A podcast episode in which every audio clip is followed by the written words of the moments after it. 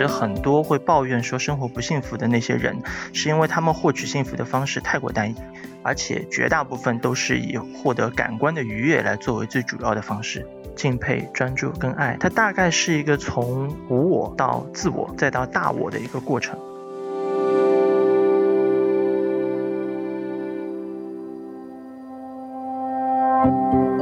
各位听众朋友们，大家好，这里是月球沙发客，我是白露。大家好，我是伊娜。今天我们是在 My Club 里面一起和嘉宾聊一个话题，我们的幸福感。然后有一门学科其实是在研究人的幸福感，叫积极心理学。我们请到嘉宾叫 Rick，我们请 Rick 来跟大家打个招呼吧。嘿，Hello，大家好，我是 Rick 啊，是一名中学的老师，当然对积极心理学有一些自己的研究，包括有些自己的一些偏好啊，所以我觉得说这是一个可以跟大家聊一聊的话题。请问一下 Rick，你是在中学教心理学的吗？对，呃，也到现在要十一年了吧，大概要。十一年了，就是打从毕业起就是一位心理老师。对，哦，不久，十二年了，十二年，十二年，时间很快。嗯，是。那在这十二年中，您那个是怎么接触到 积极心理学的呢？对，嗯。就是原来只是大学的一个一门课吧，就是当时是临床心理学，然后一个小小的课题，就是说，哎，好像最近积极心理学很热啊，你去研究一下。那后来真的去研究了以后，发现说，哦，这个当中其实有很多很多的内容，而且它很不一样的地方是，以前在考心理学的这个学科之前，会觉得说，嗯，心理学就是研究不正常人的一个地方。那后来接触了积极心理学后，才发现说，哎，不对，心理学应该要关注到更多正常人怎么样过得更好。所以我觉得那是一个更有前景的一个方向。我会有一个好奇啊，就是因为讲到积极心理学，讲到研究幸福，就是我会很容易联想到鸡汤。就是你怎么看待积极心理学它跟鸡汤之间的区别？之前塞里格曼有个很有趣的表达啊，我们说积呃积极心理学之父是塞里格曼啊，他的一个说法是说，我们可能是要成为一个乐观的悲观主义者。啊，就是只说我们实际上是要去看到生活当中那些糟糕的部分，但是选择用积极的态度啊。但是鸡汤可能很多时候是没有看到那个消极的部分啊，然后就是就在那边很臆想的啊，歪歪着说啊这个世界很好啊，所以其实是有不同的这个依据的。其实刚才你们两个人聊了很多的跟积极心理学有关的事情，我想问一下，到底什么是积极心理学？因为我印象中间我们在本科学心理学的时候没有。一门课是叫这个名字的嘛？但我觉得它可能是最近几年可能新兴的一个名词，还是怎么样？可以有一个解释吗？对这个名词，积极心理学的运动是在二零零零年开始的，就是这个马丁塞里格曼当选当时的美国呃心理学学会的主席的时候啊，他把他过往几十年的研究重新拿出来啊，就会发现说啊，原来我们总是去关注。这些负面的、这些病态的心理学的问题啊，但是即便把这些问题全部解决了，也无非是把这些异常的人变到正常而已。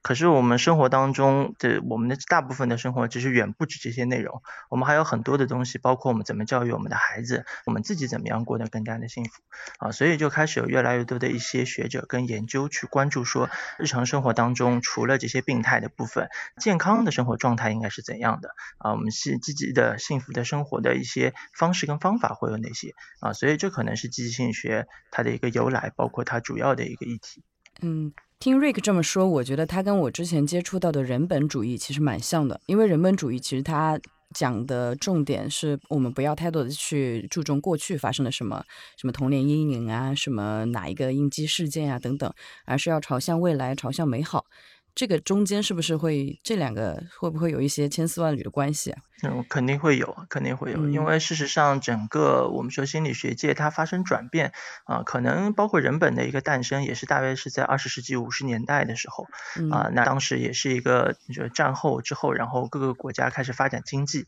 啊，所以开始会越来越多的人去关心说啊那些正常人的生活，那我们心理学怎么样去帮助到他们更好的生活？所以甚至不不只是人本主义，呃，包含说家庭治疗当中，我们一直讲它有很多的学派啊，其中一个叫做萨提亚的学派。他其实当中也很崇尚这些积极的元素，就是其实我们积极心理学可能主要的就是看说怎么样能够帮助我们去满足一些金字塔比较上层的东西。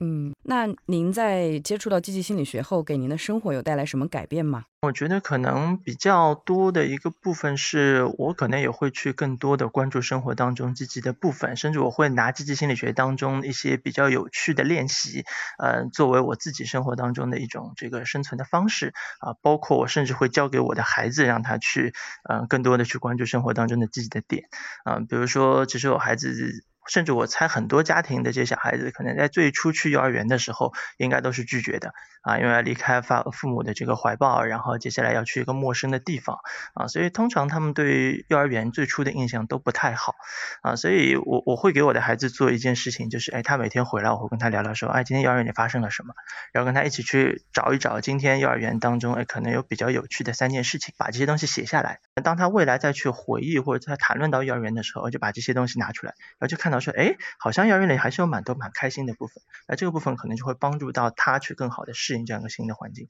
呃，积极心理学它听起来还是一个方向嘛，就很正向，跟我们原来就是问题视角会完全不同不一样。对，具体我们要去呃了解它，让我们变得幸福，会有哪些切入的角度？我们今天其实总体来说物质生活是很丰富的，但我们还是会听到有很多人抱怨说生活的并不幸福啊，听上去像是一个悖论啊。但如果我们仔细去了解，你就会发现，其实很多会抱怨说生活不幸福的那些人，是因为他们获取幸福的方式太过单一。而且绝大部分都是以获得感官的愉悦来作为最主要的方式，所以我们会看到有很多很多的青少年啊，他们经常会说啊自己的生活太无聊了，呃，一方面他们的学业压力确实很大，生活当中能够用来休息的时间很少，但如果我们真的给他们很多很多的时间，我们也发现大部分的孩子其实他们的娱乐选择无非就是动漫，或是重金属的摇滚、说唱，或者是没日没夜无休无止的游戏。啊，以至于我们很多的家长都觉得我的孩子不是手机成瘾，就一定是网络成瘾或者游戏成瘾，甚至三者皆有。啊，如果我们的父母什么时候把他们仅有的这些乐趣也剥夺掉，或者说当他们觉得这些东西已经没有办法再取悦自己的时候，这些本来应该是非常阳光积极的青年人，可能就会陷入到深深的抑郁，并开始质疑自我跟生存的一个价值。啊，所以我觉得说我们其实还是应该有更多的一个视角来看待幸福这件事情。嗯。嗯，了解。伊娜刚刚想问什么？刚才 Rick 有提到积极的元素，讲的还是比较泛嘛，就是讲积极的元素的时候，我就比较啊关心说到底有哪些元素，就是我们对它的认识是不是足够具体？之前 Rick 有提到说有十种积极情绪，我就很好奇说一种积极情绪可以切分成十种，然后我们自己可以举出哪些日常生活中可以感受到的是哪些？在这个呃积极心理学它成为一个主流的学派之后，嗯，当时有一个美美国的学者叫芭芭拉·弗雷德里克森啊，他就写过一本书，他叫《积极情绪的力量》。那当中他就去对我们可以感受到的一些积极情绪做了一些区分，它分成了主要的十种，会有快乐、啊宁静、感恩、兴希望、兴趣、自豪、幽默、激励、敬佩、爱啊。我觉得当中有蛮多的词，可能应该还比较熟悉，比如说快乐。我刚才讲的一些青少年可能追求那些感官刺激，可能就属于快乐的部分啊。然后有些人可能会感受到宁静，比方说一些人在做瑜伽的时候。然后感恩相对来说生活当中也比较常见啊。希望啊，有些人可能会去想说未来的生活是怎样啊，应该比较多。然后兴趣啊，就是我们对各种各样的一些兴趣爱好的培养。然后自豪，当我们做成某件事情的时候，以及一些幽默，那我们开始讲一些笑话的时候会有的幽默。然后激励啊，从别人那里得到一些激励，再有是敬佩，可能是对某一个人啊，甚至是对某一个自然环境，然后是一个很复合的一个爱的这种情感啊，这可能是我觉得我们生活当中能够获得的一些积极的情绪的选择。嗯，瑞格，我想对其中的两个词进行一个提问，一个就是希望，它是我们平时生活中所谓的期待嘛？比如说后天开运动会，或者外后天放假，或者小王子对小狐狸的那段，就是小狐狸对小王子说，呃，如果你跟我说下午四点钟来，那那么我三点钟开始就就很期待你来，就这个是期是希望嘛？还是是是希望是希望？OK OK 好，都是希望。我我不知道，就是说大家会不会看一部动漫？那部动漫就可能我那个年代，现在可能大家都不看，也叫 EVA 啊，《新世纪福音战士》对吧？哎，当中有一句台词蛮有意思的，他就一开场，其实在一个很嗯破败的一个城市，因为被摧毁的很厉害的城市当中啊，它当中就有个主人公会讲一句话，叫做“希望是人类赖以生存的必需品”。嗯。因为它构建了我们未来生活的一些动力，它让我们可以能够继续的活下去，去面对生活当中我们当前的一些困苦。对，所以你刚刚讲到那么多词的时候，我对这个词特别的注意，我觉得它嗯是一个非常重要的正向词汇。然后第二个词我是有点疑惑，是幽默，它为什么是一种正向的情绪？对，因为我感觉幽默是一种特质。嗯。就看怎么样去去定义这个词，就是这个当中所说的一种幽默，可能是就是某一个具体的，比方说有某一个笑话所带来的一种由幽默所产生的这种逗趣的这样的一种感觉，而可能白鹿所说的那个幽默是指说这一个人一贯的一种性格特征啊，嗯，所以会会有会有不同的部分，可能它指代的一个是更长期的，而而这个当中所谈的是某一次一个幽默的一个笑话所带来的一种这样的感觉。呃，我想提一个问题啊，就是因为这些积极情绪，我们多少日常生活中是有听到的。在你的工作中，或者说在你对这些积极情绪的理解当中，有哪些词它其实特别重要，但我们可能会习惯性的去忽视它？嗯，我会觉得说，在这些积极情绪当中，有两个情绪，我们实际上很多时候是会忽略，或者是对它的理解会有些偏差。啊，其中第一个是敬佩，然后第二个是爱。那以及我觉得说，除了这个弗雷德里克森他的所说的这个十个积极情绪之外，实际上，呃，塞里格曼本身在他写的一些书籍当中也有提到过一些很特别的积极的一种情绪状态。那其中也有一个是我们很多时候会忽略的啊，那个词叫做专注啊。所以这三种情绪，我觉得实际上可能我们都可以再多花一点时间在生活当中去关注一下。对我，我有一种感觉啊，因为这些词其实都是比较嗯美好，但是它可能是比较大的一些词，往往就是说这个词我们日常生活中很容易漠视它，但你可能在一种场景下，或者说你真的去经历过一些什么事情的时候，然后又容易让你重新找到这些词它所背后所蕴含的那种积极的力量。对，嗯，是。所以其实我也很想去啊。讨论一下，说在什么样的场景下，你感你真的感受到说这种积极情绪，它给我们带来的力量。嗯，我就按刚才提到的这几个词来分别说一说吧。先说说敬佩吧。那我不知道两位有没有去过这个到访过马尔代夫的海滩、阿尔卑斯的雪山啊、内蒙古的广袤草原、塔克拉玛干的无垠沙漠，还有阿拉斯加的碧蓝深海。我不知道两位主持人去过其中什么地方吗？Rick 完美的把我所有去过的地方都避开了。我感觉我去过地方还挺多的，但是刚刚你描述下来，我一个都没去。啊，我我有那个草原我有去过，然后我我我有我有看到过那个太平洋的海，马尔代夫的海没去过。西藏的雪山我是见过的，嗯嗯，明白。其实我们在面对这种壮丽宏伟的大自然的时候，你就会发现说，其实我们在这样的一个宏大的自然面前，我们会觉得自己的个人的城市啊得败，非常非常的渺小。对个人的成败得失是非常微不足道的。对，所以，我当我们处在那样的一个场景下，我们就不会再感觉到说，在一个狭小的住所，或是办公室的格子间，或者是单调的病房里那种庞大到难以承受的孤独、压力或是悲伤啊。所以这个部分就可以让我们在很大程度上缓解我们所经历的那些嗯不良的情绪啊。所以我这边会我们要经常出现，所以我们要经常出去旅游。对对对，这 要旅游，要旅游，对，经常出去走走，经常出去走走。嗯，瑞克有啥例子？就是我这边会有个例子，是大概十年前啊，也是在一个培训当中，我我们请来一个志愿的服务机构啊，它是一个欧洲的机构。那么当时他介绍了一个他们自己设计并组织过的一个临终旅行的项目，就是他们面对的对象都是一些临终患者。而这些患者呢，都会事先立好遗嘱，签好协议，然后做好各种各样的预案。随后，这个志愿组织就带着他们去南极北极以及其他的世界奇观啊，以此度过他们自己人生的最后时刻。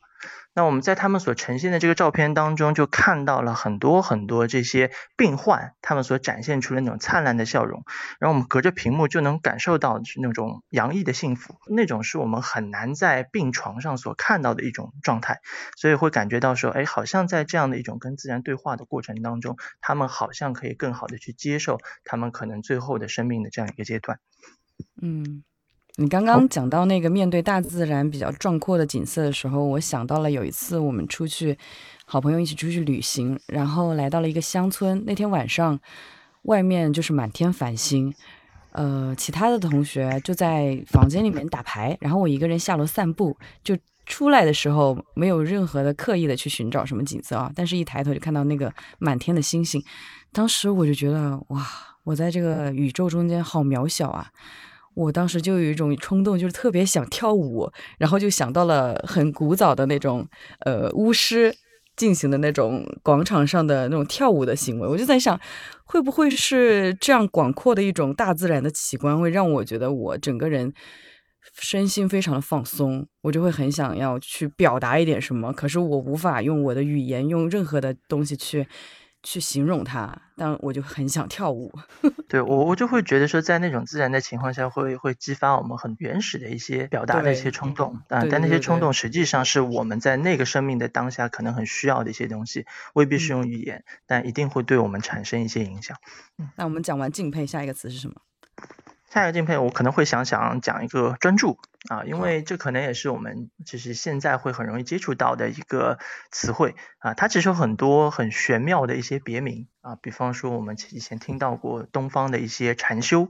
或者是我们这几年会比较推崇的一个叫正念啊。那么正念其实是一个很大的学派，我我我觉得说我们很难这个把它完整的展开来啊，但我觉得我可以举一个例子来说一说，可能这种专注或正念它可能会带来一些什么。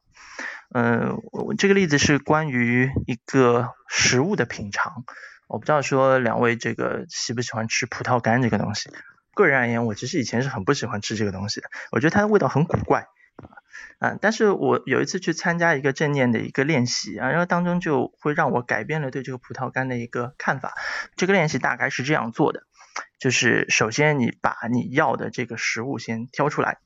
然后接下来在你决定品尝它之前呢，请先花一到两分钟的时间去看一看啊，摸一摸，闻一闻，然后你就会发现，哎，你挑的这一个小食物跟其他几个食物，它可能在大小、呃重量。气味、色泽，包括它表面的纹路，方方面面都有不同。然后你就会开始对它有一些期待，你会猜说，哎，它大概是什么样的味道？然后你甚至会觉得说，啊，这个东西看起来比较新鲜，那估计它应该口感应该会比较的好。那有些东西你会看到它可能放了一段时间啊，你猜测说，哎，它是不是可能会有一些不一样的，跟原来不一样的一些风味的变化啊？所以在那次的一个品尝当中，我我就去。尝试去感受葡萄干的那个感觉。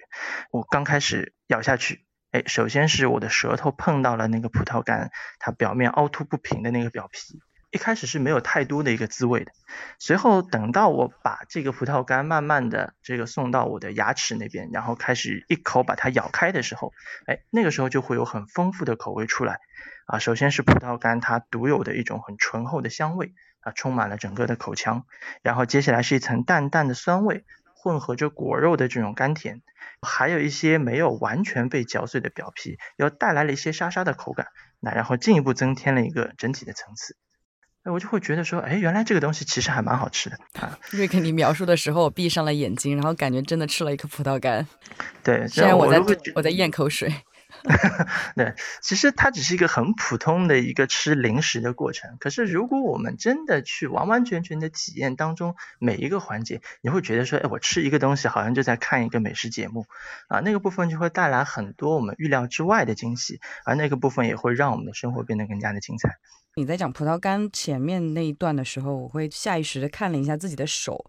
嗯，然后自己手的湿度、手的纹路，还有我手上戴了一个戒指，它的材质。平时不太会注意的东西，如果认真的去看它的时候，那种沉下心的感觉其实很好。然后再就是我们平时工作的时候，如果是处于工作不是很饱和、划水的一个状态，就觉得一天过得特别漫长。但如果从早到晚都特别的忙，一直有一件一件的事情，最好是让你有成就感的事情在滚动的话，那么你那一天就会过得非常的快，一眨眼就到了天黑的时候。我是自己会有这样一个感觉。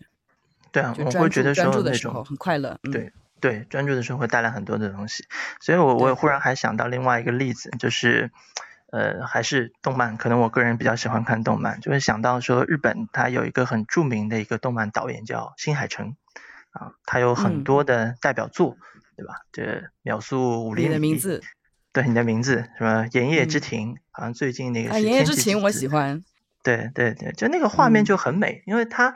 嗯，虽然同样都是去绘制这个城市的景观，但是在他的这个画面当中，他会有很多明亮的色调，以及整个笔触非常非常的细腻，所以他让我们看到了很多时候他真实存在，可是却被我们忽略的那种凡世的美。对我感觉他的每一帧都可以当做桌面壁纸。我说一个好像就是会让粉丝打架的一个话，就是相对于那个宫崎骏，我更喜欢新海诚的画风，因为他剧情可能没有那么的丰富，但是他的您刚刚说的描述的他的下雨的一个画面啊，或者说樱花飘落的一个画面啊。非常非常的细致跟美丽，对，就是可能宫崎骏更多的是通过一个好的故事来讲一个童话，但新海诚感觉就是啊，通过一帧一帧的画面让我们感觉到放松。嗯，那我们下一个词要聊什么？下一个词我可能会觉得说来谈一谈关于爱这个情感吧。嗯，就是因为当我们很多时候生活当中谈到爱这个概念的时候，我们很多人想到的就是恋人。夫妻啊，可能年长一点的人会去想到说亲子啊或者家人之间的那种爱啊，但是我会觉得说，可能积极心理学当中所谈的那种爱，更多的还是指说我们对于每一个生命个体啊那种博爱的这种情感。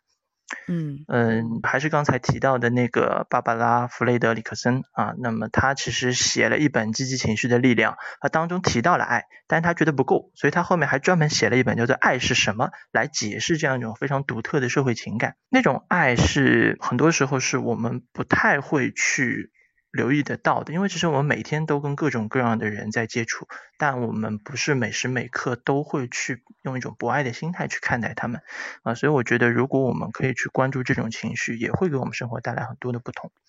哎，瑞克，我有个问题，就是这里的爱是只针对人对人的吗？还是人对物的？嗯，或者人对动物、人对人对花花草草、人对天上的白云等等？对各种各样有生命的东西应该都可以。我记得以前我会以前工作的时候，就在华师大的时候，当时会有很多香港来的一些合作的一些伙伴，啊，当中就有很多的基督教的信徒，啊，所以我在跟他们接触的过程当中，会觉得说这些人非常非常的善良，啊，当中有很多人，他们其实自己收入都不高，但却愿意分出非常大的一部分来继续捐赠给一些更穷苦的人。嗯，大概是零九年的时候，当时有香港有过一个营会，在那边我遇到过一个社工，他是一个基督徒，当时他每个月的收入大约是两千两百多港币，啊，其实不算是一个很高的收入，但是他每个月还会要拿出将近一千块钱去资助自己服务的那些家庭，啊，所以我们都觉得说，你都只剩下一千多块钱，然后你还要养三口之家，呃，觉得。你基本上没有办法支撑下来一个家庭的开销吧？哎，但是他说他跟他的家人都觉得说没问题啊，而且他们觉得自己这样的生活生活的很富足。哎，其实他们可能真的没有那么在乎这个物质的部分，但是他们在给这些家庭。给予服务，包括这些资金的资助的时候，他们的内心是被那种爱的幸福所填满。OK，我刚刚想到了一个我自己经历过的事情，也是跟基督教有关的。我在台湾的时候上的是一所天主教大学，然后天主教、基督教的人都有。呃，那个时候我们作为大陆的学生在那边，医保上限是一一千台币每天。那我当时又感冒，然后又牙疼，我就想把这两个病花到两天去看，这样我可以报两千台币。嗯，当时为了省钱，就觉得自己为什么要一个人来到这个地方，又就生着病，又发着烧，然后牙齿疼，很委屈的站在路边，就觉得我我在省钱，我好委屈，我在生病 等等情绪冒上来的时候，然后我就哭了。然后我在路边哭着哭着的时候，有一个小女孩就从天而降一样，不知道从哪跑过来的一个扎着两个小小小辫子的小女孩跑过来，递给了我一张卡片，然后对我说：“嗯，上帝爱你哦。”然后我拿过那个卡片，上面是一首小诗，但我忘了具体写的什么，但我记得上面有个小翅膀，所以我觉得一瞬间就被这个小朋友给治愈了，就觉得那天好神奇啊，好像做梦一样。对，就我们给到爱的那一方，他们肯定会觉得说，哎，那种温暖会带给我们很好的感觉，而给予爱的那一方其实也会受到滋养。呃，因为当我们去关爱一个人，包括甚至只是祝福一个人的时候，我们其实就在跟他们建立一种连接，而那种连接就会让我们自己的生命得到拓展，从原本只是去关注一个人的幸福，然后到共享一群人的幸福。所以随着那种幸福的量不断的增长，那我们所带的那种感觉也会变得更加的美妙。嗯，OK。今天我来这个月球沙发课来做这个节目，我会觉得说，哎，好像通过我们这样的一些闲聊啊，讲不定是可以给一些听众带来一些新的收获。那我会觉得说，这今天的一天我也会过得很满足。嗯，你博爱了。啊，对，博爱了，博爱了，这这种很很很美好的情感。对。那有没有一些什么 tips 能够让我把积极情绪运用到日常的生活中？嗯，就我先谈谈说，我们今天提到的这种情绪，它大概对应着我们可以做些什么。嗯，比方说我们谈这个敬佩啊，我们就刚才提到说，其实就是有时间啊，然后有足够的这个嗯嗯积积累，然后当我们现在疫情也慢慢这个管控放松下来啊，然后就还是要出去走一走，去感受一下大自然，这个部分会给我们带来一些良好的感觉。嗯，随后围绕着这个专注的部分。呃，那其实就是我们每天生活当中每时每刻，我们都会有各种各样的一些新奇的体验。那我们把这些体验都记录下来，甚至我们嗯回回想一下，我们今天当中是怎么样一点一点经历的啊，去关注那些细节的部分啊，那个部分也会让我们去看到每天当中精彩的地方。那么以及关于这个爱的部分，当我们去谈论博爱的时候，我们其实可以去呃试着想一想说，那如果我们明天就要。呃，为周围的人去做一点什么啊？为我的家人啊，为为为我的这个妻子啊，为我的丈夫，为我的孩子，为我的父母去做一些什么样的事情？然后想到并且去做，然后做完之后再去观看一下他们在接受到你的这些帮助之后，他们会有怎样的一些反馈？这部分就会让我们感觉到那种爱的流动。OK，然后还有什么方法和途径？比如说有没有什么书啊、课程啊、播客啊，或者电视剧等？推荐让我们去对记忆心理学有更多的了解呢。嗯，好啊，所以我这边列几本书吧，就是首先关于积极心理学，嗯，当然作为一个最首要的去了解它的两本书是马丁塞里格曼的一本叫做《真实的幸福》，另外一本叫做《持续的幸福》，它实际上代表着塞里格曼关于积极心理学它两个阶段的，呃，它的这个理论不断完善的一个过程。嗯，随后刚才也提到说积极情绪的类别很多，那其中就是呃，芭芭拉弗雷德里克。森的那本《积极情绪的力量》，再有他写的一本《爱是什么》，以及还有一本是关于专注的啊，他其实是一个意大利的一个心理学家，叫契克森米哈伊啊，他写的一本书叫《心流》。那当中其实所描述的内容就跟白鹿刚才提到的那种非常专注，然后时光过得很快的那种感觉是很相像。他当中对这个部分其实做了一个很详细的一个说明跟阐述。嗯，那我我就会想说，我们今天就是虽然好像是很随意的去挑选了几个大家不太关注的情绪啊，但实际上这三个情绪就是敬佩、专注跟爱，他们之间是有一些关联的。嗯，它大概是一个从无我到自我。再到大我的一个过程，嗯，敬佩它实际上是一种没有自我的这种状态，它倾向于去淡化自我的得失，而专注是一种聚焦自我生活点滴的一种感知方式，它让我们可以更好的去享受世间的这些美好。而爱是一种大我的概念，它让我们可以去汇集他人的生命故事，然后更多的去拓展情感的深度跟广度啊。所以，如果我们有这样的一些呃不同的一些视角，嗯，它可能会丰富我们去获得幸福的这样的一些途径。嗯，好的，谢谢 Ric 的分享。好，那我们今天的积极心理学就聊到这里。谢谢 Rick 来参加我们的讨论，给我们这么多的分享。我们这次的月球沙发课就到这里。今天就先谢谢 Rick 来到我们这个 room，希望你之后可以更多的参与我们的这个呃各种各样的好玩的活动。好，谢谢两位主持人的邀请，感谢各位听众的聆听。嗯，好，那这样，好，拜拜，拜拜。